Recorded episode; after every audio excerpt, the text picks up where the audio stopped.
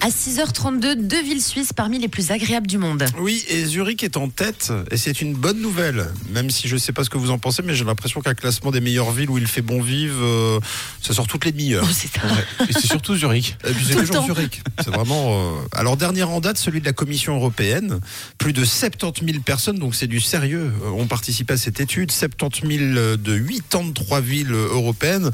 L'idée, c'était de dire si euh, oui ou non elles ont apprécié vivre dans cette ville ou si elles ont aimé cette ville.